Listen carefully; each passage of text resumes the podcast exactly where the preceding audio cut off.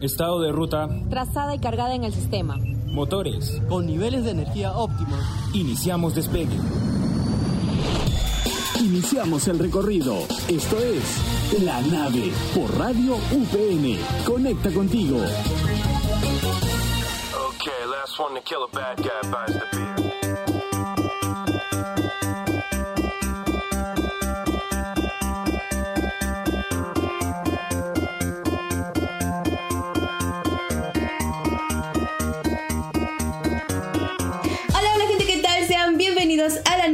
Magazine radial por excelencia de Radio UPN. ¿Cómo están? Mi nombre es Maricora y como, como nunca me siento súper emocionada y creo que es porque hoy tenemos un programón. Así que sin más antelaciones vamos a darle la bienvenida a Gonzalo Lachira. Gonzalo, cuéntanos, ¿cómo estás? ¿Cómo te ha tratado la semana? Cuéntame qué has estado haciendo estos últimos días. Hola, hola, hola, hola, hola, hola, hola, gente bonita, gente hermosa, gente amable, ¿cómo están? Sean bienvenidos a la nave, su magazine radial por excelencia, así como nos comenta nuestra querida conductora Mari. Mi nombre es Gonzalo Lachira y le daremos, así como dice, un programón lleno de sorpresas. Y te comento que mi semana estaba de verdad muy positiva, un poco estresadito capaz por los exámenes y todo, pero son responsabilidades que debemos cumplir, ciertamente. Así que bueno, Mari, eso es lo que ha pasado esta semana. ¿Y qué, qué, qué tal tu semana? Bueno, la verdad como tú lo mencionas, esta semana es un poquito estresante por el tema de, de, los exámenes, ya se vienen los finales, ya se viene Navidad, también ya falta poquito, estoy un poquito, bueno, emocionada. Como nunca, los años anteriores nunca me ha fascinado la Navidad, por así decirlo. El rico este- panetón. Exacto, pero este año siento como que, no sé, una, una buena vibra, siento que a pesar de todo ha sido un buen año, pero bueno, ya estaremos hablando de eso también eh, a fines de año, como, como ha sido. Pero bueno, ya para regresar al programa, aterrizar de nuevo, cuéntanos Gonzalo, ¿qué nos trae la nave para el programa de hoy? Pues te comentamos que para esta semana tenemos la problemática de la venta ilegal de animales en el Perú. Y vamos a hablar sobre un caso particular que se ha hecho muy viral, tanto en Perú como prácticamente en todo el mundo, que es el caso de mi hincha. Yo digo que es mi hincha porque lo quiero mucho al zorrito Run Run. Vamos a hablar sobre la problemática que conlleva todo este acontecimiento. Así es Gonzalo, además te comento que hoy tendremos una charla con John Ojeda para tocar unos puntos más a profundidad del tema del zorrito run run y bueno, también la venta ilegal de los animales. Claro que sí, no se despeguen porque estamos aquí en Radio UPN. Conecta contigo.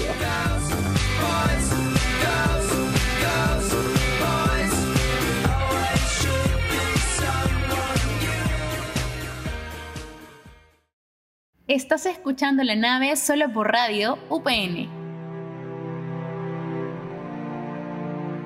Y bueno, ahora sí despegamos con el tema de la semana, la venta ilegal de los animales silvestres y, y el caso en particular del zorrito Run Run, que ya es muy conocido, creo que todos hemos eh, visto las noticias, ¿no? Del zorrito que ha sido, bueno, que fue confundido con un cachorrito y fue capturado en el distrito de Comas, ¿no?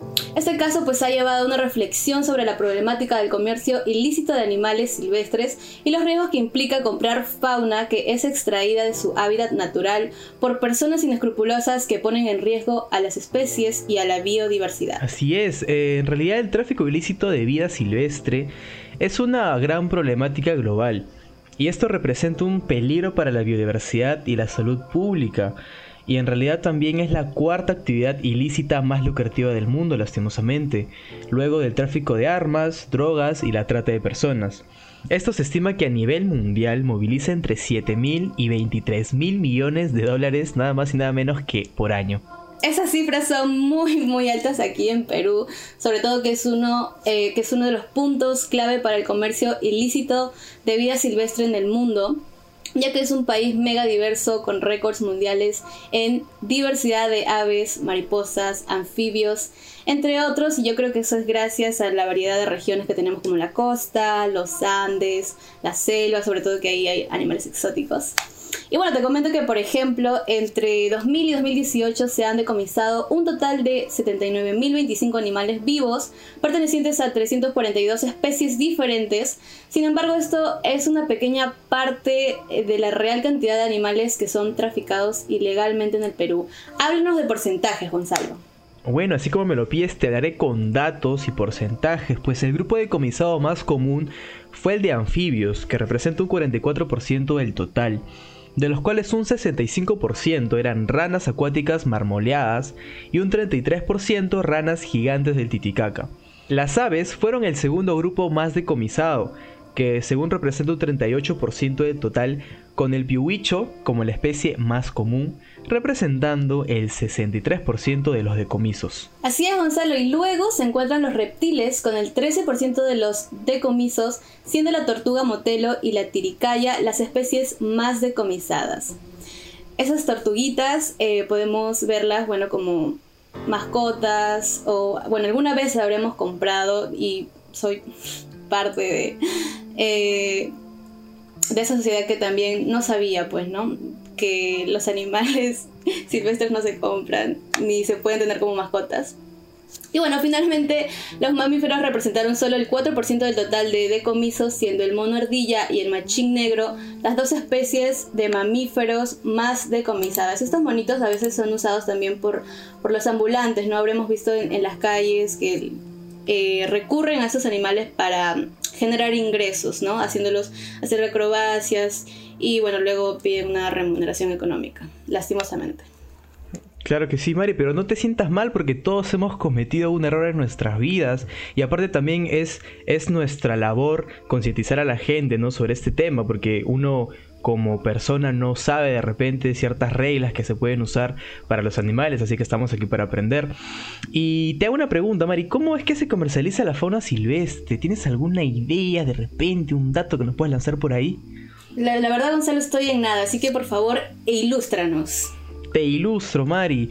Pues la mayoría de especies comercializadas ilícitamente son vendidas como mascotas y como especies taxidermizadas, o en cristiano, como diría Homero, disecadas, en cuadros y en partes, y esto conlleva cortarles los cráneos, las pieles, los huesos, entre muchas otras cosas. Y también se lucra con su carne y grasa de los pobres animalitos. Ah, bueno, ahora que lo mencionas, sí recuerdo un pequeño dato y te comento, la fauna silvestre que se comercializa ilícitamente termina en colecciones privadas o tiendas de mascotas, centros de medicina tradicional y puntos de venta sin autorización en las ciudades. También se comercializa a través de internet y las redes sociales. Ya como el, el comercio paró un poquito debido a la pandemia, pues han buscado de otra manera, ¿no? Como generar ingresos a partir de las criaturas. Claro que sí, estas personas siempre tan inescrupulosas que lo único que hacen es lucrarse con la pobre vida de estos animalitos. Y las regiones de la Amazonía, que implican Loreto, Cayali, Madre de Dios y San Martín, son los principales centros de extracción y puntos de partida de comercio ilícito de fauna silvestre. Esto al albergar la mayor diversidad de especies en el Perú.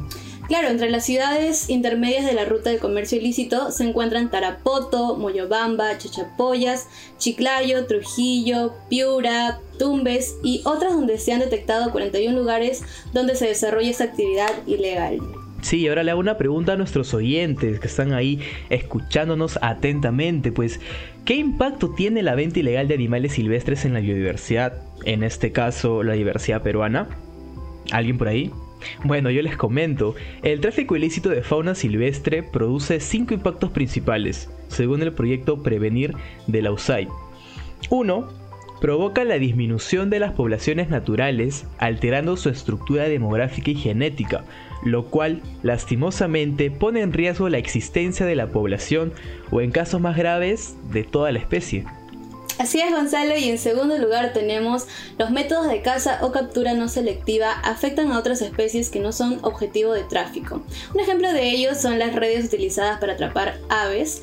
Estas afectan pues a las especies endémicas, es decir, seres vivos entre flora y fauna de una zona específica que no tienen interés comercial. En tercer lugar tenemos que los ecosistemas se encuentran interconectados y en un frágil equilibrio. La desaparición de ciertas especies puede afectar el funcionamiento de un ecosistema, como por ejemplo la dispersión de semillas, la polinización y la captura de carbono. Especies preferidas como las mariposas y los colibríes contribuyen con la polinización de las plantas y el mantenimiento del bosque. Y en cuarto lugar tenemos las especies traficadas son removidas de sus ambientes naturales e introducidas en nuevas áreas donde pueden causar un gran impacto en los ecosistemas.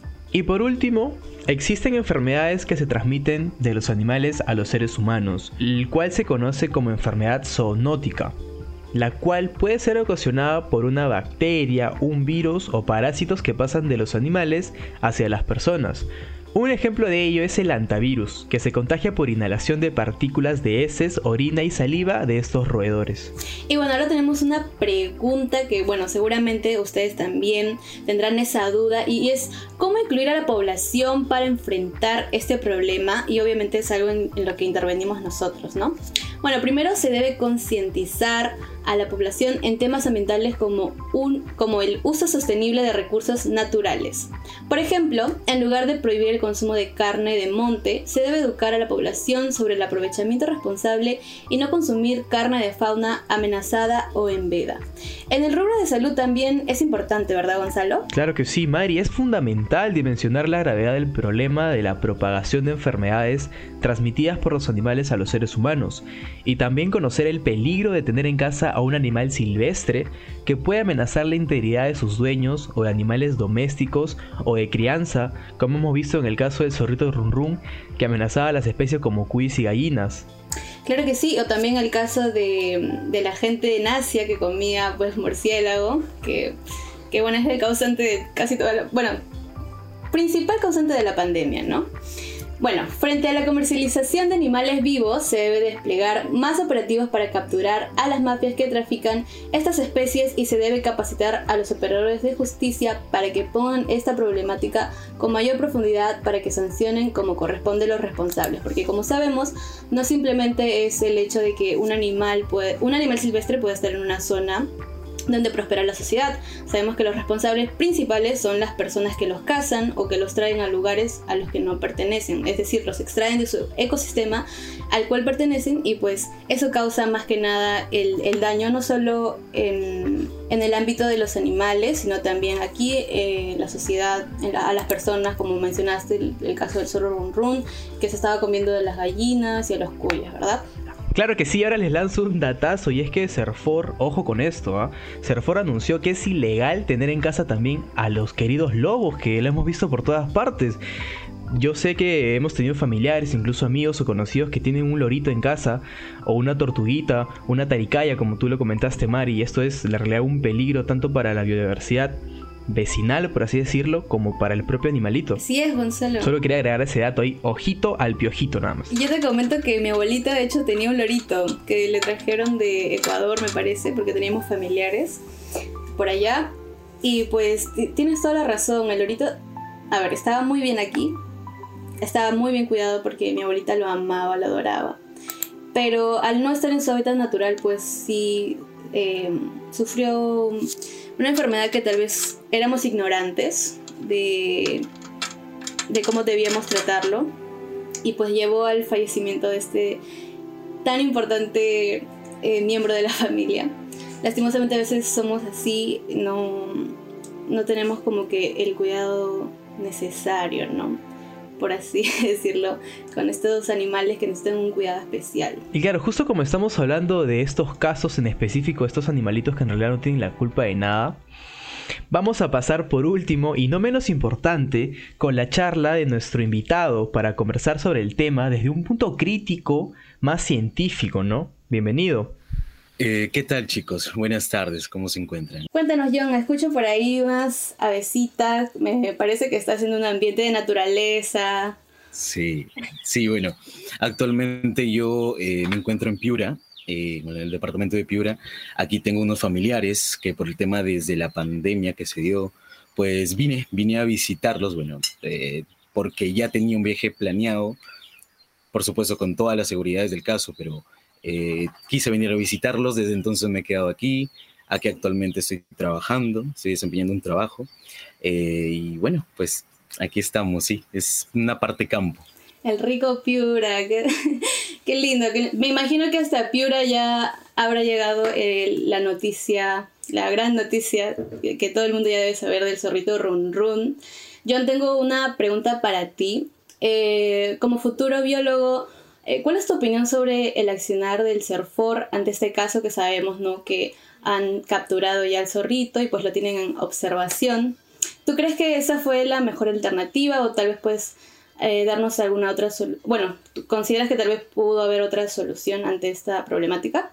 Ok, em, bueno, CERFOR es una institución eh, la cual pues es un servicio nacional, eh, el cual está relacionado con todo lo que tiene eh, el ambiente forestal, los animales de vida silvestre, y su misión justo de esta, de esta institución es el de bueno, resguardar el, a bueno, justo a, estas especies, ¿no? protegerlas, exactamente. Y pues bueno, esta siendo su misión principal, sería la institución adecuada para poder ¿no? Eh, proteger estas especies. Si se le quiere dar otro destino, pues eh, sería lo menos indicado. ¿no? Es ahí donde actúa la institución para, para darle un, un mejor destino a estas especies. ¿no? Y sí, me parece ideal que intervenga esta institución. Claro, John, buenísimo. Para aterrizar un poco al oyente, como tú bien lo comentas, ¿no? SERFOR significa el Servicio Nacional Forestal y de Fauna Silvestre. Y te quiero hacer una pregunta. ¿Qué rol en realidad cumple el zorrito andino que lo han llamado Run Run? De verdad me parece un nombre muy gracioso. Pero ¿qué rol cumple el zorro andino en la fauna silvestre en nuestro país? A ver, em, poniendo un poco en contexto, eh, los zorros, ¿sí? Son, eh, son animales que pertenecen a los eh, cánidos, el grupo de los cánidos. ¿Qué significa esto? Bueno, los cánidos es un grupo de animales. Tenemos el lobo, por ejemplo, tenemos a los perros, también tenemos a los zorros y un grupo más variado, ¿no? A diferencia, por ejemplo, de los felinos. Dentro del grupo de los félidos, es un grupo, están los tigres, leones, podemos hacer una diferencia más o menos ahí, ¿no? Y bueno, este zorro que llega a ser un, cánido es un eh, depredador, y bueno, estos depredadores, la función que tienen en los ecosistemas en general, o sea, no solo eh, de, en el tema de la región andina, sino a nivel mundial, es la de controlar determinadas especies, ¿no? Eh, hay tanto depredadores como presas, ¿no? Tenemos esos grupos. Entonces estos depredadores van a, van a controlar el nivel de, de, de presas, ¿no? Porque el rol que ejecutan ellos está de la mano con eso, no es un ciclo que se da. Y mientras ellos cumplan esa función, se va a mantener en equilibrio, ¿no? Haber un equilibrio. Esa es su función. Eh, y John, eh, ¿crees que, bueno, ¿por qué crees que el caso del zorrito Run Run abrió los ojos a las autoridades cuando, bueno, ya se conoce desde hace mucho tiempo la venta ilegal de animales salvajes en el Perú? Exacto. Eh, como comenté anteriormente, este es un problema, pues que, que creo personalmente de que no puede hacer quizá demasiado, ¿no? Con lo que viene atrás ya, ¿no? Eh, es muy grande el poder de la venta ilegal, es muy grande, y pues controlarlo eh, ahora, actualmente, pues requiere de mucho más esfuerzo, ¿no? Eh, al abrirle los ojos a las autoridades, siento yo personalmente de que eh, va a impulsar mucho más a que la gente deje de comprar estos animales. Porque la venta ilegal eh, no solo ocurre aquí en Perú, la venta ilegal es a nivel mundial. Eh, en, muchos, en muchos casos el dinero que se mueve es por lo que la gente no deja de hacerlo. Bueno, los cazadores furtivos, hay especies que no tienen por qué extraerlas de sus lugares de origen, ¿no? Pero ellos lo que los mueven es el dinero, es lo económico. Y es ahí donde pues son capaces de hacer lo que sean, hasta incluso matar gente que protegen estos animales, ¿no? Eh, hay personas encargadas de salvaguardar ¿no? la, integridad de estos animales y pues pierden la vida en esta defensa, ¿no? Pierden la vida prácticamente. Eh, no les interesa a ellos nada, simplemente quieren cumplir con su misión, ¿no? Y es tan relevante ese caso que, claro, con este pequeño caso del zorrito Run Run, eh, puede darle a las autoridades realmente una alerta, ¿no? Una alerta de que se pongan, ahí, las autoridades cumplen con su función, pero tienen que controlar mucho más. Hay distritos en Lima eh, en los que se dan estas ventas ilegales. Hay animales que no pueden ser comercializados, pero pues igual lo hacen. Así que es ahí donde las autoridades tienen que poner ojo, ¿no? Ojo, eh, un ojo de halcón, literalmente, y pues, ¿no? Eh, ponerse ahí con la tarea bien, bien puesta, porque esto no se tiene, no se puede permitir más. Claro que sí, John, y en realidad esto es un daño, digámoslo, bilateral, ¿no? Porque afecta no tanto a los vecinos, sino también al propio, a la propia especie, ¿no? En este caso el zorrito que ya es un animal domesticado, ya no puede regresar con, con sus compañeras porque ya, digamos, lo atacarían o pasarían ciertas cosas, entonces es un daño también por las dos partes. Y quisiera finalizar con esta gran pregunta, y es que John, ¿podrías, ¿podrías a nosotros darnos ejemplos de cómo impacta en la biodiversidad y sobre todo en la sociedad la venta ilegal de animales silvestres? Eh, sí, Gonzalo. A ver, por supuesto. Em, esto, esto de la venta ilegal de animales es realmente una pena. Es una pena. Es algo que eh, trae mucha, eh, mucha, corrompe mucho el ecosistema, la verdad. debido a que estas especies no deben ser movidas de sus, de sus, de sus lugares de orígenes. Hay un término que es el, el de endémico, el endemismo, algo endémico. Cuando tú hablas de una especie endémica, eh, significa que es originaria de ese lugar. ¿sí? Puedes hablar, por ejemplo, de un insecto, un insecto simplemente. Ese insecto es endémico de determinada zona. Si tú lo sacas de esa zona lo llevas a otra, pues estás haciendo ahí, ¿no?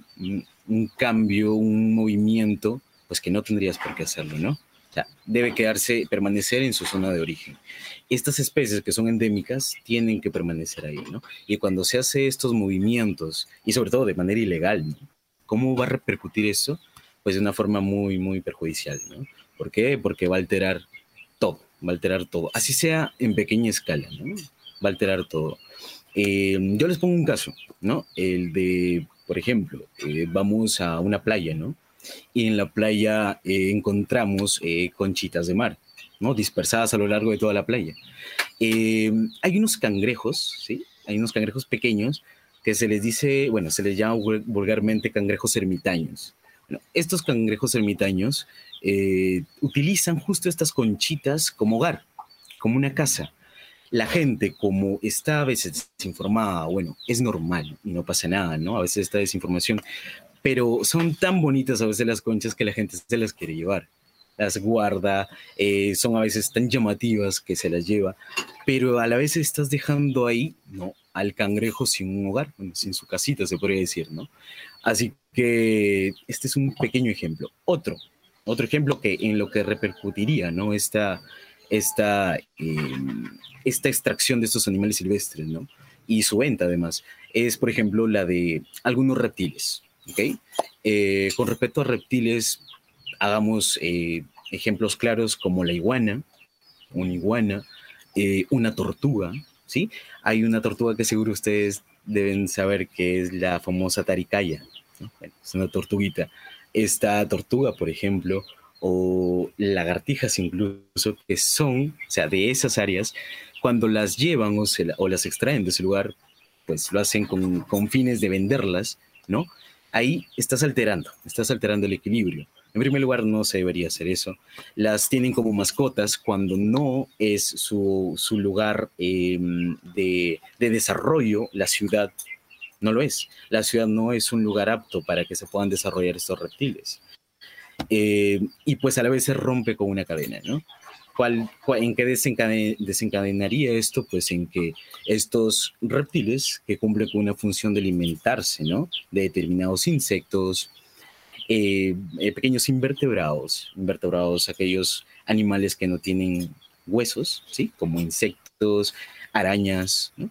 Y estos reptiles que se alimentan de estos, pues dejan de hacerlos porque son extraídos de esa área, ¿no? ¿Y, eh, qué trae, este, qué trae a colación cuál es el efecto de esto, pues que incremente el nivel de estos insectos, que incremente el nivel de estos invertebrados, ¿no? Y no haya cómo controlarlos, ¿no? No haya cómo regularlos. Ese es el inconveniente. Y esto, aunque parezca mentira, aunque parezca algo pequeño o, algo mínimo, trae, ¿no? A buen, o bueno, a largo plazo un problema, ¿no? Sí, desencadena un problema severo. Así que por eso estos, estos ejemplos que son eh, pues, eh, mínimos, ¿no? Pues dan, dan la intención de por qué no puede este, darse esto de la venta de animales silvestres. El extraerlos es perjudicial, muy, muy perjudicial. ahora sí para terminar eh, el programa queremos agradecerte eh, por estar aquí, por darnos de tu tiempo, para poder conversar sobre este tema que ha sido muy importante y que de hecho has, has resonado en toda la semana. Y, bueno, agradecerte por toda la información que nos has brindado, creo que va a ayudar demasiado a los, a los oyentes y también a nosotros que también ya nos hemos informado un poquito más del tema, ¿verdad Gonzalo? Sí, yo de verdad te queremos agradecer, de verdad eres un crack en este tema que nos has comentado y sobre todo esto, este programa también es para concientizar a la gente que nos escucha y sobre todo dejar un tema y dejar una enseñanza clara que es que no compren animales ilegales por favor, porque por más bonitos que sean, les hacen mucho daño. Así que muchas gracias John y esperemos tenerte en otra oportunidad. Esta es su casa, así que siempre eres bienvenido. Y bueno chicos, este ha sido el tema de la semana. La charla con John ha sido muy reflexiva. Lastimosamente no podemos extendernos más, pero recuerden que pueden sintonizar la nave por la página web y descargando el aplicativo de Radio UPN. Recuerden también escuchar la radio por Spotify y Anchor. Y también quiero comentarles que pueden tener más contenido de la nave en TikTok de UPN. Búsquenos como upn.p. Así es chicos, déjanos sus comentarios súper bonitos porque ya saben que nos levantan el ánimo y a seguir dándole con todo el punch al programa.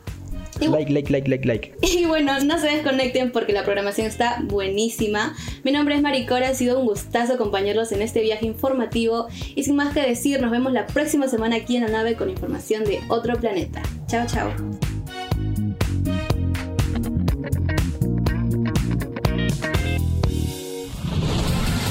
Fue La Nave por Radio UPN. Conecta contigo.